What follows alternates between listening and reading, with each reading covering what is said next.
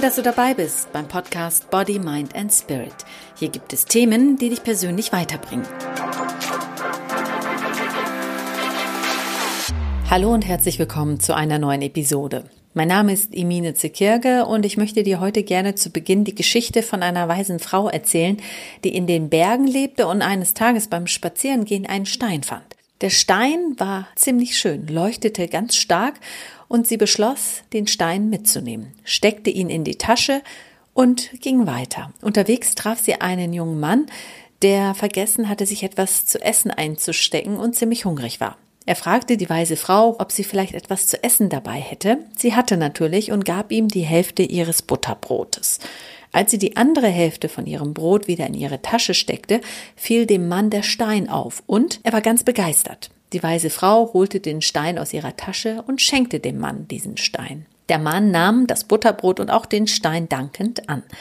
Als er in der Stadt ankam, ließ er den Stein schätzen und erfuhr, wie wertvoll er war, und er überlegte, ob er den Stein verkaufen soll. Dann dachte er aber, dass er vielleicht einen noch viel besseren Preis bekommen könnte und wollte den Stein zum Vergleich noch jemand anderem zeigen. Also wartete er noch bis zum nächsten Tag mit dem Verkauf. Am nächsten Morgen hatte er irgendwie ein schlechtes Gewissen der Frau gegenüber und beschloss, den Stein nicht zu verkaufen. Er ging diesmal mit etwas Essen und Trinken beladen zurück in die Berge und suchte nach der weisen Frau. Als er sie fand, gab er ihr den Stein zurück. Ich weiß, wie wertvoll dieser Stein ist, sagte er zu ihr, und er wolle lieber was noch viel Wertvolleres von ihr haben, nämlich die Eigenschaft, die sie besitzt, die Eigenschaft, die es ihr ermöglicht, sich von so etwas Wertvollem zu trennen und es jemand anderem zu geben, ohne eine Gegenleistung zu erwarten. Diese Geschichte zeigt so schön, wie einfach es ist, etwas zu geben, ohne eine Gegenleistung zu erwarten. Doch in der heutigen Zeit wird meistens eine Gegenleistung erwartet.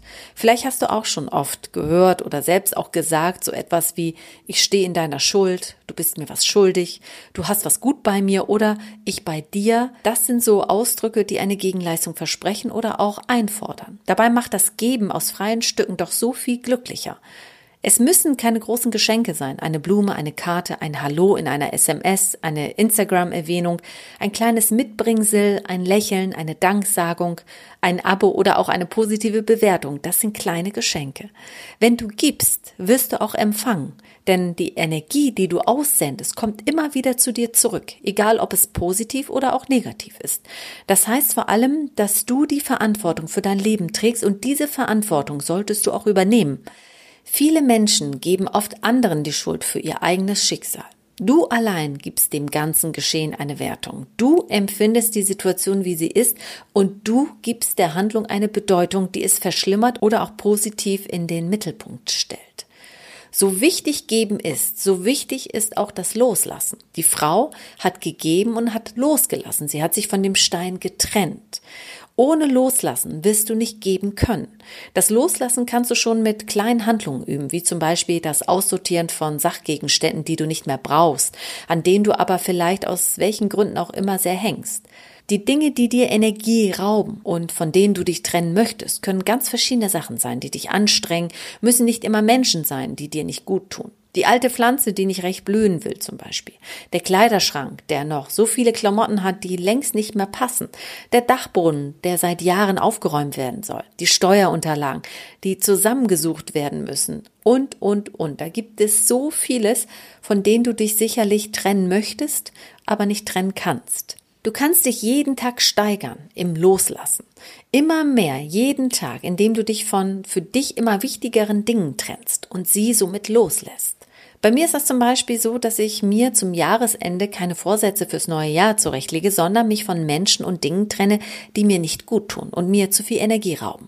Ich lasse los und halte nicht mehr an Menschen fest, die vielleicht als Mensch ganz wunderbare Wesen sind, aber mir nicht gut tun und auch nichts dafür können, dass sie mir zum Beispiel nicht gut tun, dass sie bei mir dieses ungute Gefühl auslösen und mir Energie rauben. Ich setze mich nie unter Druck, indem ich sage, dass ich im nächsten Jahr das und das erreichen will oder dass ich ab 1. Januar abnehmen will, auf Alkohol verzichten und mehr Sport treiben will, wie viele das zum Jahresende und Jahresanfang sich vornehmen, sondern ich setze gezielt um bzw. ändere das, was mich zu viel negative Energie kostet.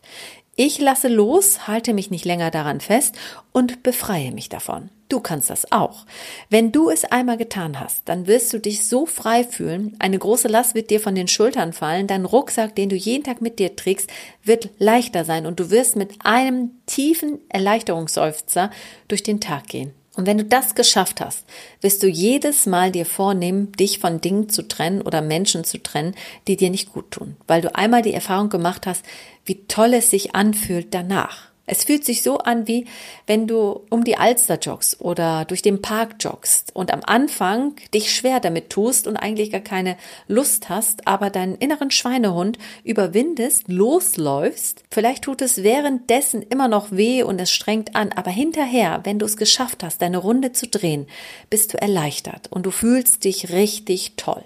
Und so ähnlich fühlt sich das auch an, wenn du loslässt und auf etwas verzichtest, was dir nicht gut tut. Oder auch, wenn du loslässt und etwas gibst. Wenn du beschließt, loszulassen, vor allem Menschen gehen zu lassen, dich von ihnen zu lösen, dann werde dir bewusst, dass diese Menschen nicht schuld an deiner Gefühlslage und Situation sind. Du bist verantwortlich für dein Leben und du solltest auch Verantwortung für dein Leben übernehmen. Nur so findest du auch zu dir selbst, denn wenn du jemand anderem die Schuld für die Lage deines Lebens gibst, gibst du auch jemand anderem die Macht über dein Leben zu bestimmen. Egal was in deinem Leben passiert. Du gibst den Situationen das Gefühl, das letztendlich hochkommt, indem du ihr in einer bestimmten Haltung gegenübertrittst.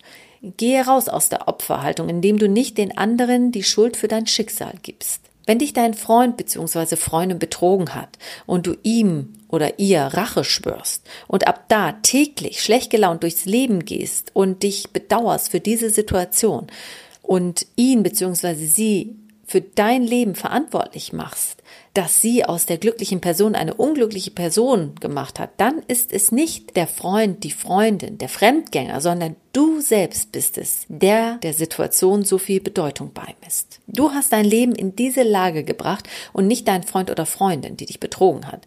Du bestimmst dein Leben, indem du so lebst, wie du es in diesem Moment für richtig hältst. Aber wenn du dein Leben in die Macht eines anderen gibst, trägst du nicht mehr die Verantwortung für dein eigenes Leben, sondern du gibst die Verantwortung ab. Deshalb akzeptiere das, was war und nehme es an. Du trägst die Verantwortung. Es ist nicht immer einfach, ich weiß, und es wird am Anfang sehr viel Kraft kosten, doch wenn du es schaffst, loszulassen, wird es dir gut tun und noch viel besser gehen. Sag Menschen in deinem Leben, lebe wohl, wenn du dich in deren Gegenwart nicht mehr wohlfühlst. Vergesse nie, nur dort, wo du gesehen wirst, kannst du wachsen. Darum suche dir ein Umfeld, das dich wertschätzt. Die Menschen, von denen du dich trennen wirst, werden es nicht verstehen, wenn du plötzlich nicht mehr in deren Leben bist. Vielleicht haben sie auch durch dich Energie gewonnen, die du vielleicht durch sie verloren hast. Und sie werden vielleicht auch wütend sein, dass du dich jetzt von ihnen zurückziehst. Aber das ist dann deren Problem. Deshalb halte dich auch von deren Wut und Enttäuschung fern. Gehe auf Distanz und lasse deren Enttäuschung und Wut nicht an dich heran. Du kannst natürlich auch das Gespräch mit diesen Menschen suchen und denen sagen, dass es um dich geht und du den Kontakt nicht mehr willst, um dich zu finden, um mehr bei dir zu sein.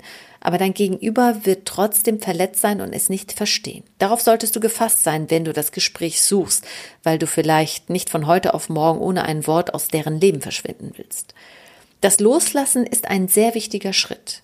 Vergeben ist ein noch viel wichtiger. Auch wenn es Menschen in deinem Leben gibt, mit denen du vielleicht schon länger keinen Kontakt mehr hast, weil ihr vielleicht im Groll auseinandergegangen seid oder zerstritten seid, dann vergib dieser Person. Du musst diesen Menschen nicht aus deinem Leben und Gedanken verdrängen und auf keinen Fall vergessen, doch wenn du ihr oder ihm verzeihst, wirst du glücklicher werden. Nicht verzeihen macht unglücklich, setzt dich unnötig unter Dauerstress, raubt dir Energie, auch wenn ihr euch vielleicht nicht mehr seht. Der Gedanke daran, an diese Person und die damit verbundenen negativen Gefühle werden immer präsent in deinem Leben sein und Energie kosten. Verzeihen heißt nicht, dass du alles, was war, für gut befinden musst und schon gar nicht beschönigen sollst, sondern Vergebe ihnen, damit du zur Ruhe kommst, damit du Ruhe findest und Frieden findest und dich davon löst.